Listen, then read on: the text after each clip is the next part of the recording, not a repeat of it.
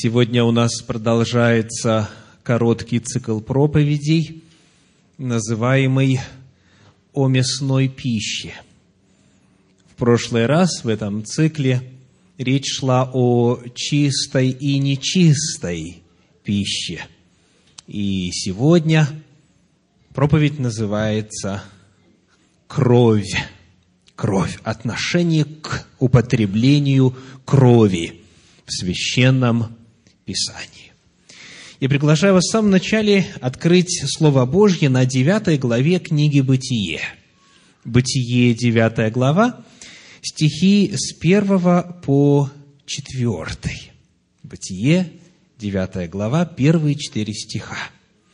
«И благословил Бог Ноя и сынов его, и сказал им, «Плодитесь и размножайтесь, и наполняйте землю.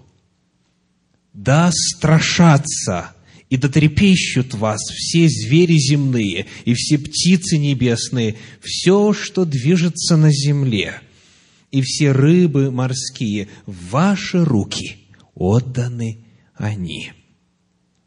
Все движущееся, что живет, будет вам в пищу, как зелень травную, даю вам все только плоти с душою ее, с кровью ее не ешьте. Здесь, в Слове Божьем, впервые, в книге «Бытие», мы находим запрет на употребление в пищу крови животных, и одновременно с этим запрет на употребление мяса с кровью. Два запрета. Кровь не есть, и, если быть точнее, сказано – плоти с кровью, то есть мясо, в котором сохранилась кровь, не ешьте. Это предписание, как, в общем-то, довольно очевидно, имеет вненациональный и вневременной характер.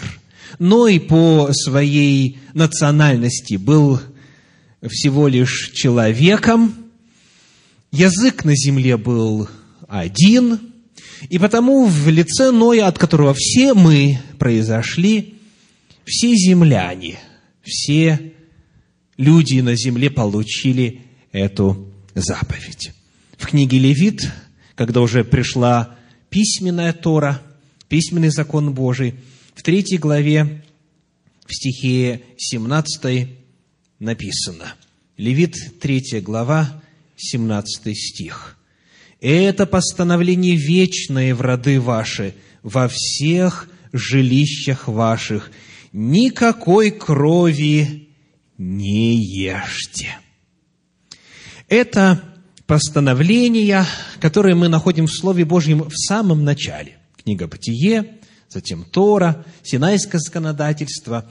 Однако этот же самый запрет повторяется и в книге «Деяния апостолов», в 15 главе.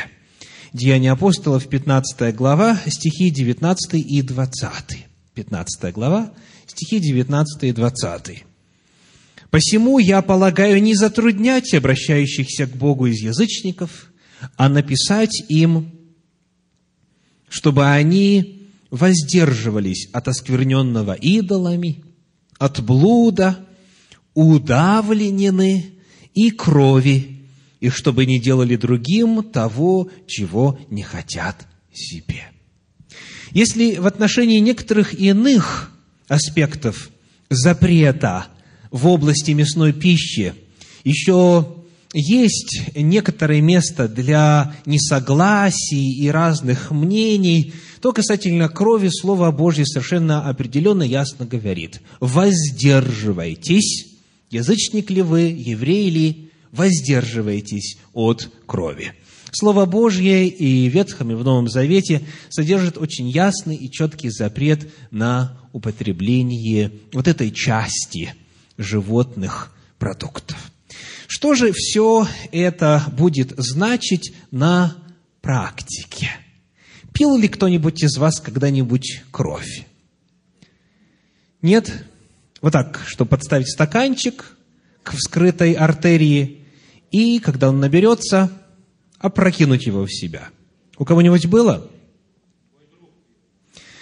друг одного из нас пил, одноклассник. Как правило, вот в таком варварском, откровенном виде этот запрет Божий не нарушается. Это редко, довольно редко, в особенности среди тех, кто относит себя к людям, знающим Слово Божье, живущим по воле Божьей. Что же значит этот запрет в Священном Писании? Первый вопрос практического плана. Чью кровь нельзя употреблять?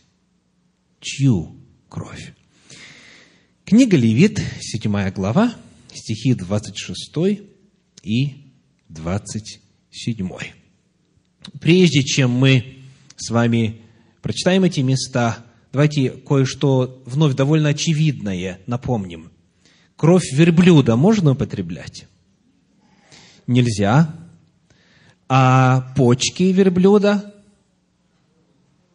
А сердце? Тоже нельзя. Почему? Ну, в силу того, что все в нем нечисто.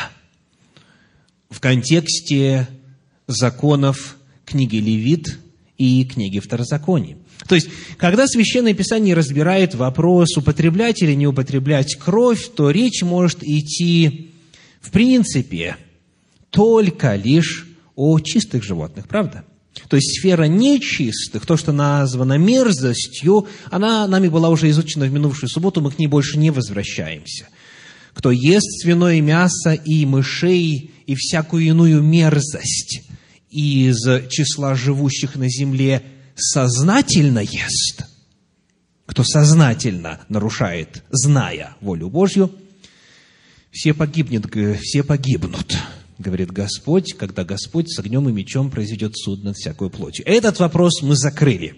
Мы к нему больше не возвращаемся. А вот теперь, когда перед нами разные виды чистых животных, чистых существ, вот в отношении которых из них есть запрет на употребление крови. Левит, 7 глава, стихи 26 и 27. И никакой крови не ешьте во всех жилищах ваших ни из птиц, ни из скота. Итак, кровь птиц чистых, кровь скота чистого, животных чистых запрещена для употребления книге Левит в 17 главе, в стихах 13 и 14 об этом говорится так. Левит 17 глава, стихи 13 и 14. «Если кто из сынов Израилевых или из пришельцев, живущих между вами, на ловле поймает зверя или птицу, которую можно есть, то он должен дать вытечь крови ее и покрыть ее землею, ибо душа всякого тела есть кровь его, она душа его. Потому я сказал сынам Израилевым, не ешьте крови ни из какого тела, потому что душа всякого тела есть кровь его. Всякий, кто будет есть ее, истребится. Вновь, как и в предыдущем отрывке, мы находим зверя или птицу. Далее. Книга пророка Иезекииля, 44 глава, стих 31. Иезекииля 44, 31. «Никакой мертвечины и ничего растерзанного зверем ни из птиц, ни из скота не должны есть священники». Вот в этих трех местах Священного Писания, где описываются животные, кровь которых нельзя употреблять, чистом ли виде, либо если она осталась в мясе, скажите, какой вид или какого рода живые существа не упомянуты? Рыбы не упомянуты. В Священном Писании нигде нет запрета на употребление крови рыб чистых животных. Вот во всех этих трех местах, где четко говорится, что же нельзя, каких животных кровь нельзя употреблять, нет упоминания о рыбах. И потому, как говорит еврейская энциклопедия, сохраняющая и передающая взгляд иудаизма на этот вопрос, взгляд народа Божия на протяжении столетий, соблюдающего законы о чистом и нечистом, говорит следующее. Кровь рыб и дозволенных в пищу насекомых разрешена. Вы помните, что есть четыре вида саранчи, которые разрешены для употребления. Итак, кровь чистых рыб, кровь чистых насекомых не запрещена для употребления.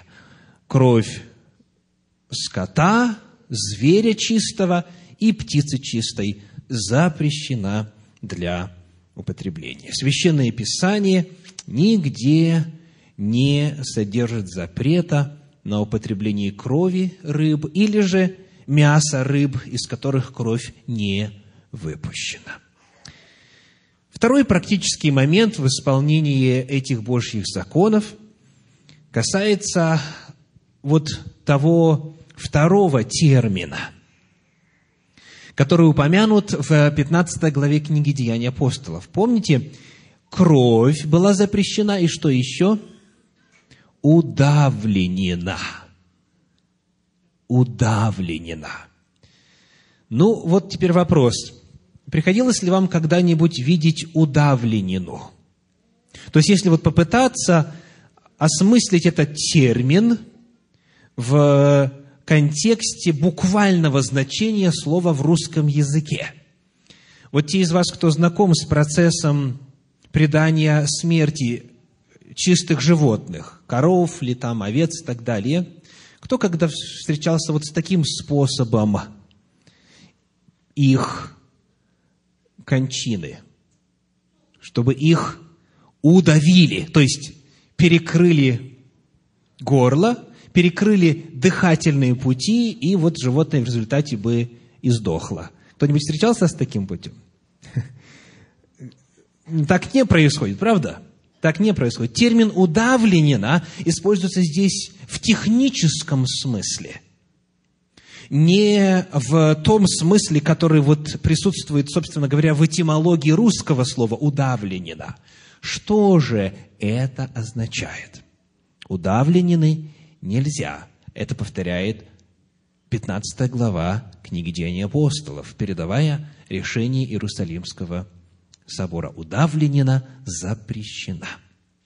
Говоря об этом, мы находим в Священном Писании главным образом три сферы, которые нужно проверить, чтобы удостовериться, что это не удавленено. Потому что, напомню, есть отдельный запрет на употребление крови, как таковой, в чистом виде, и есть запрет на удавленину. И вот что это такое, нам необходимо знать. Во-первых, приглашаю вас посмотреть на книгу «Исход», 20 вторую главу, 31 стих. Исход 22, 31. «И будете у меня людьми святыми, и мясо растерзанного зверем в поле не ешьте, псам бросайте его». Итак, первый вид так называемой удавленины – это животные, погибшие насильственной смертью. В данном случае сказано «растерзанное зверем». В подлиннике, в Торе, используется древнееврейское слово «трефа». Трефа. И вот это первый вид мяса, который нельзя есть. Допустим, это косуля или олень, или зубр, или любое другое чистое животное. В результате атаки на него льва или иного хищника, вот досталось, так сказать, человеку в собственность, есть нельзя. Есть нельзя. Растерзанное зверем трефа. Книга Левит, 22 глава, 8 стих, использует чуть иной термин. Левит 22, 8 говорит – мертвечины и звероядины. Он не должен есть, чтобы не оскверниться этим «Я Господь». Здесь какой термин? Звероядина.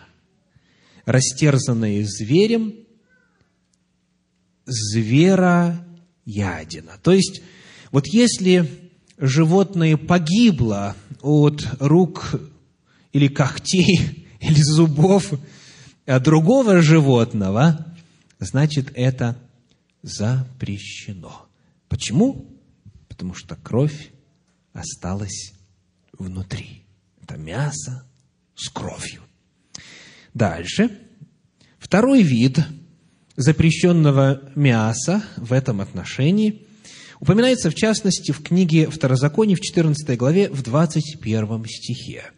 Второзаконие, 14 глава, стих 21. «Не ешьте никакой мертвечины». Мертвечина – это в подлиннике древнееврейское слово «невела». «Невела» – термин отличающийся. Чем? Если трефа по Библии, в Торе – означает звероядину или растерзанное зверем, то невела означает падаль. То есть, в том смысле, что животное умерло своей смертью, от болезни ли, от старости ли, то есть, ну, условно говоря, шло, шло, шло и упало, и больше не поднялось. Смерть пришла. То есть, животное, которое скончалось а, мирным путем, не в результате насильственной, естественной смертью закончило свой путь на земле, вот оно тоже запрещено для употребления. Мертвечина или падаль. В книге пророка Иезекииля в 4 главе 14 стих на эту тему содержит следующие слова. Иезекииля 4.14. Тогда сказал я, это речь пророка Божия Иезекииля, «О Господи Боже, душа моя никогда не осквернялась, и мертвечины, и растерзанного зверем я не ел от юности моей до ныне, и никакое нечистое мясо не входило в уста мои». Итак, когда мы рассматриваем с вами вот эти два термина, оставшиеся в книге «Деяния апостолов», повторяющийся там, кстати, трижды, в 15 главе дважды и в 21 главе еще один раз, то у нас есть термин «кровь», это понятно, и второй термин – это «удавленина». И вот исследование этого термина показывает, во-первых, тех, кто пал жертвой зверя, и, во-вторых, те животные, которые умерли своей собственной смертью. Дальше появляется еще один вид запрещенных животных. Хоть это чистое, хоть не звероядина, хоть не мертвечина, но есть еще третья сфера, которую нужно проследить. А именно, если животное было заклано то есть а, оставила сей свет по милости человека, нужно задать вопрос, как это произошло? Как его заклали, это животное? Как именно оно умерло? Благодаря чему? И вот что Слово Божье говорит в этом отношении. Книга Второзакония, 12 глава, стихи 15 и 16. Второзаконие, 12 глава, стихи 15 и 16. Впрочем, когда только пожелает душа твоя, можешь заколоть и есть по благословению Господа Бога твоего мясо. Я сделаю паузу. Что значит по благословению Господа Бога твоего? Можно понять как по разрешению, а можно понять после того, как благословишь Господа Бога твоего, то есть произнесешь благословение Господу Богу твоему, и тогда ешь. Так вот, мясо, которое Он дал тебе, во всех жилищах твоих, нечистый и чистый могут есть сие, как серну и оленя. 16 стих. Только крови ее не ешьте, на землю выливайте ее, как воду. Вот здесь мы находим описание процесса, того, что же должно в момент смерти животного происходить с кровью. Она должна вытечь на землю. Она должна оказаться на земле. То есть, выливайте, сказано ее, выливайте ее. Таким образом, это означает, что она прежде должна быть собрана, она должна быть выпущена из тела животного, и ее нужно вылить. Использовать ее нельзя. В книге Левит, в 17 главе, в стихах 13 и 14, этот вопрос рассматривается также подробно и сказано так. Читаем стихи 13 и 14. «Если кто из сынов Израилевых и из пришельцев, живущих между вами, на ловле поймает зверя или птицу, которую можно есть, то он должен дать вытечь крови ее и покрыть ее землею. В момент отнятия жизни нужно удостовериться, что кровь из животного вытекла. Вот тогда будет соблюдена заповедь, которая сопряжена с запретом на употребление крови. Потому так называемый стандартный, как говорят американцы, conventional, обычный путь предания смерти животных на мясобойнях, как правило, не соответствует этому способу. В большинстве случаев животных убивают электрическим током. И заповедь о том, как именно необходимо заколоть животного, как правило, не соблюдается. И вот сейчас я хочу обратить ваше внимание на некоторые детали вот этого процесса. 12 глава книги Второзакония, стихи с 21 по 25 содержат следующие слова. Во многом это повторение того, что мы уже знаем, но здесь есть одна новая деталь. Второзаконие 21, 12, да, 12 глава, стихи с 21 по 25.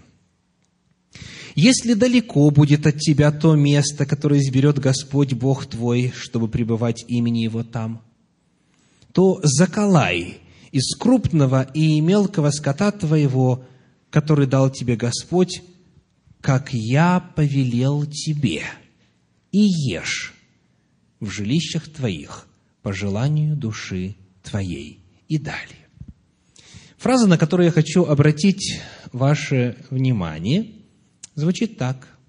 Моисей говорит, «Заколай, как я повелел тебе, и ешь». Значит, Местоимение «я» в данном случае кого описывает? Видите кого? Если верить синодальному переводу, местоимение с большой или с маленькой буквы? С маленькой буквы. Так? Из скота заколай, как я, Моисей, повелел тебе. И вот появляется интересный вопрос – есть ли в Священном Писании рассказ и предписание о том, как именно это нужно делать. Эта часть Торы ссылается на какое-то постановление, на какое-то повеление Моисея, которое он передал сынам Израилевым. но вот в письменном виде, в Торе, в Слове Божьем, эти предписания не сохранились. Их нет. Ясно, что нужно, чтобы кровь вытекла. Но где сделать надрез? Каким образом необходимо обходиться с тушей животного, чтобы все было в соответствии с волей Божьей, мы не знаем из записанной Торы. Вместе с тем, записанная Тора сообщает нам информацию о том, что Моисей что-то в этом отношении говорил народу, и народ знал – и Моисей, говоря уже э, накануне вхождения Израиля в землю ханаанскую, это книга Второзакония, повторение закона, он ссылается на то, что он уже раньше сказал. «Делай так, заколай так, как я тебе повелел». И вот здесь мы э, нуждаемся в некоторой помощи в том, чтобы, обратясь к историческим документам, задать вопрос, как именно – в народе Божьем сохранилось знание о том, как же заколоть. Как заколоть так, чтобы это животное было пригодно к употреблению. Вот что сохранилось в исторических документах. Сам вот этот вот процесс заколания животного, которое является пригодным затем в пищу, обозначается особым термином. Я процитирую вам документ, который описывает хотя бы в общих чертах эту процедуру. Итак, вот термин шехита. Шехита. Шехита – это процедура, в процессе которой режущим инструментом животному перерезают трахею, дыхательный канал и пищевод. Вот коротко. Шахита – это процедура, в процессе которой режущим инструментом животному перерезают дыхательный канал и пищевод. Выделим необходимые для реализации процедуры шахиты составляющие. Ну, они довольно очевидны. Первое – это шохет. Шохет – это человек, совершающий шахиту. К нему есть определенные требования, и я сейчас кратко их упомяну. Во-вторых, нож, которым совершают шахиту, особый, тщательно наточенный и абсолютно гладкий нож. И третий элемент – это движение ножа, собственно, акт шахиты, действие. Прошу вас послушать очень внимательно – которое не должно причинить боль животному. Приходилось ли вам когда-нибудь вот случайно порезаться так, что вы обнаружили порез только когда увидели вещество красного цвета на руке или где-нибудь еще? Приходилось? Когда это бывает? Когда очень острый предмет. То есть можно вот так вот полоснуть, много что отрезать, но в момент прохождения этого острого лезвия не будет боли. Потом уже по итогам. Вот суть этой процедуры. Так, чтобы животное не испытывало боли во время этого акта. Отметим некоторые общие моменты для шахиты. Шохет, вот этот вот специалист – должен быть квалифицированным и соответствовать повышенным требованиям в духовной сфере. И он в том числе произносит вот то, о чем мы читали в Торе, по благословению Бога своего, то есть после того, как благословил Всевышнего. Производится в этом акте благословение Всевышнего, который заповедал совершать заклание животного именно вот таким способом, для того, чтобы освободить как можно большее число крови из туши. Чтобы получить право приступить к работе, шахет обязан сдать экзамен по теории и практике реализации шахиты. Этот экзамен периодически пересдается. Начинающий шахет проходит переэкзаменовку, например, раз в месяц. затем, по мере накопления опыта, раз в году. Шахет должен продемонстрировать Равинскому суду, Бейтдину, нож, которым он при шахите пользуется, чтобы судьи могли оценить, насколько он гладок и правильно ли заточен. Представители Бейддина периодически проверяют нож шахета. В правилах реализации шахиты, то есть самого заклания, выделяют пять обстоятельств, которые считаются в данной процедуре абсолютно недопустимыми. Итак, что абсолютно не разрешено вот тем, кто занимается этим профессионально? Это первое. Приостановка движения ножа во время совершения шахиты, даже на долю секунды. То есть это должно быть одно действие. Дальше. Что еще запрещено? Нажатие на нож вместо горизонтального движения вперед и назад. То есть при нажатии будет что? Знаете что? Дальше когда нож протыкает пространство между трахеей и пищеводом, и после этого совершается шахита. То есть вначале прокол, потом порез. В этой процедуре здесь только лишь один порез должен идти. Дальше запрещено рассечение тканей выше или ниже установленного для шахиты места на шее животного.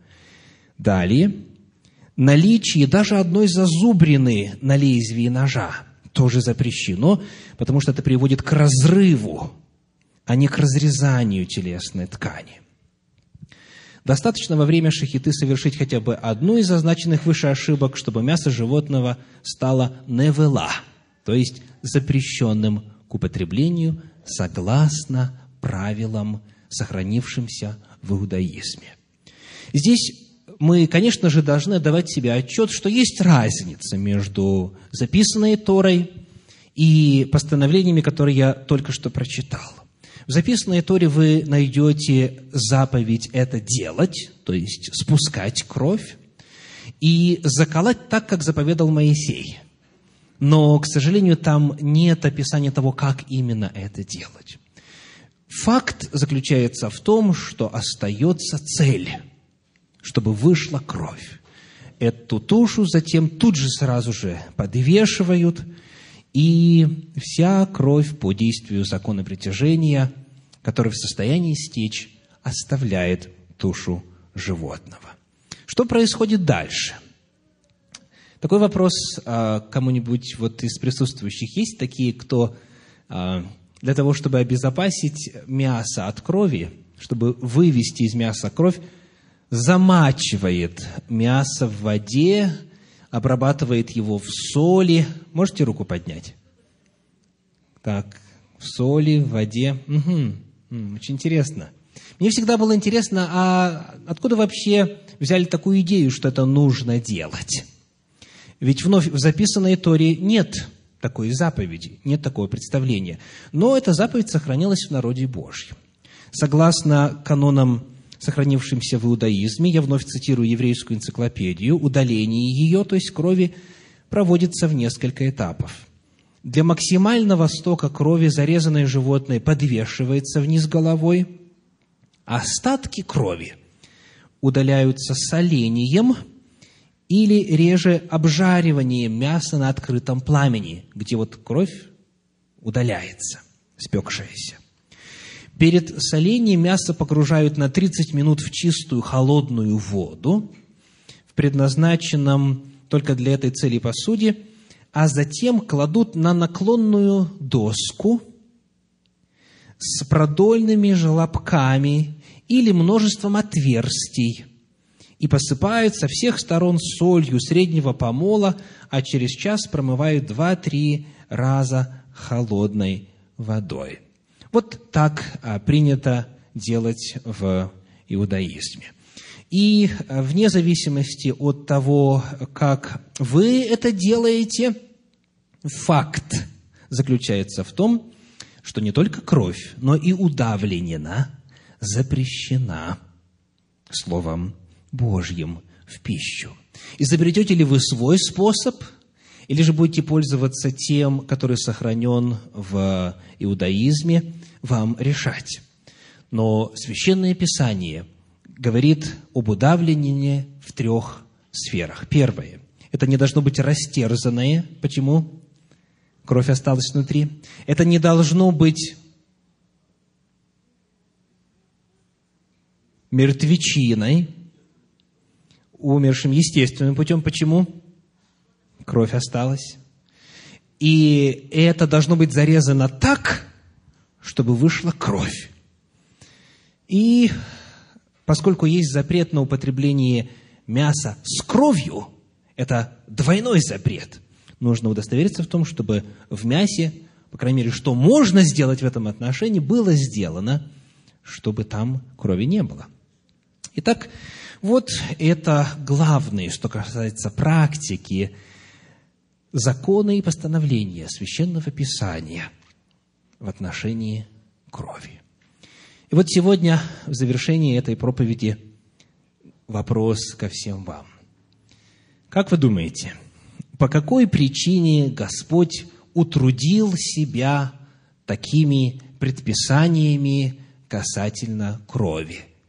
Давая нам заповедь от нее воздерживаться и в таком, и в таком, и в таком виде, и прочее. Какая может быть причина со стороны Господа? Какой мотив им движет?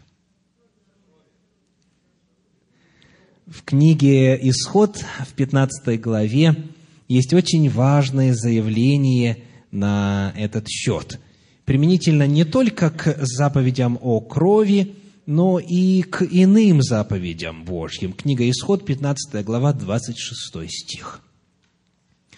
«Если ты будешь слушаться гласа Господа Бога твоего и делать угодное пред очами Его, и внимать заповедям Его, и соблюдать все уставы Его, то не наведу на тебя ни одной из болезней, которые навел я на Египет, ибо я Господь Целитель твой.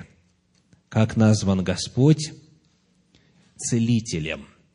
Он наш Целитель. В первую очередь Он желает обезопасить нас, оградить нас от потенциальных заболеваний, от потенциальных болезней. Законы Его даны исключительно с одной мотивацией – нам дать благо. Бог по любви своей великой, как мудрый врач, как мудрейший врач, а точнее, будучи мудрейшим врачом во всей Вселенной, оставил законы и предписания, которые нам во благо – и потому главный вопрос, который сегодня можно поставить в конце этой проповеди, будет звучать так. Верите ли вы, верите ли вы Богу или нет? Верите ли вы, что если Он что-то запрещает, то Он запрещает, потому что очень вас любит? Верите ли вы тому, что все заповеди Его, все предписания Его мотивированы исключительно одним – Божьей любовью к нам. Вот если этот главный вопрос в вашем сознании будет решен, тогда вы с радостью, придя домой, проверите свои холодильники и удостоверитесь в том, что там нет ни звероядины, ни мертвечины, ни мяса с кровью. Вы проверите, потому что это важно – в контексте ваших взаимоотношений с Богом. Он проявил свою любовь, Он явил свой закон, Он рассказал о том, что будет способствовать здоровью. Относитесь ли вы, отнесетесь ли вы достаточно серьезно к Его словам? Продемонстрируете ли, проявите ли э, любовь свою взамен к Нему, исполняя Его заповеди? Это также означает, что необходимо ответить на вопрос. В следующий раз, когда вы будете покупать мясо, будете ли вы смотреть, где оно было зарезано? Как оно было зарезано? Найдете ли вы там специальный значок, который точно гарантирует, что оно было зарезано правильно, даже если и придется чуть больше заплатить. Не только кровь, но и удавленина. Вы знаете, что во многих церквах знают про эту заповедь, но когда дело доходит до отклика на Божью любовь, тут, как правило, все значительно упрощается. Однажды в разговоре с одним из э, служителей нижегородских церквей я задал вот вопрос о том, как вот ваша деноминация понимает запрет 15 главы книги Деяния апостолов. Что значит не есть удавленины и крови? Вот в том моем случае, в той конкретной церкви, с тем конкретным служителем церкви, ответ был такой. Мы не едим кровяную колбасу. Братья и сестры дорогие, этот запрет не оставлен Господом без уточнений. Речь идет не только о запрете на то, чтобы пить кровь и есть кровяную колбасу. Этот запрет очень четко и ясно в Слове Божьем представлен. В мясе не должно быть крови. Подавляющее большинство христиан, к сожалению, ест удавленину ест удавленину. Потому я призываю каждого из вас сегодня посмотреть, совпадают ли ваши представления об удавленине с тем, как в Библии это понятие дано. И в ответ на Божию любовь и для блага вас же, здоровья вашего, здоровья детей ваших, во имя Господа Иисуса Христа призываю отказаться от употребления крови и удавленины. Аминь.